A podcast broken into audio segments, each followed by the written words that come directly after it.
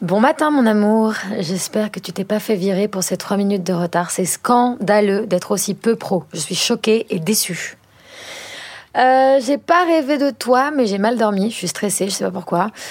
Je vais me préparer pour aller m'acheter un chargeur. J'en ai marre de répondre aux mails sur mon portable. Je suis laide aujourd'hui, j'arrive pas à me coiffer. Il y a une marque qui veut que je parte à Ibiza, mais leurs conditions sont nulles. Ça me gave d'avance de devoir négocier.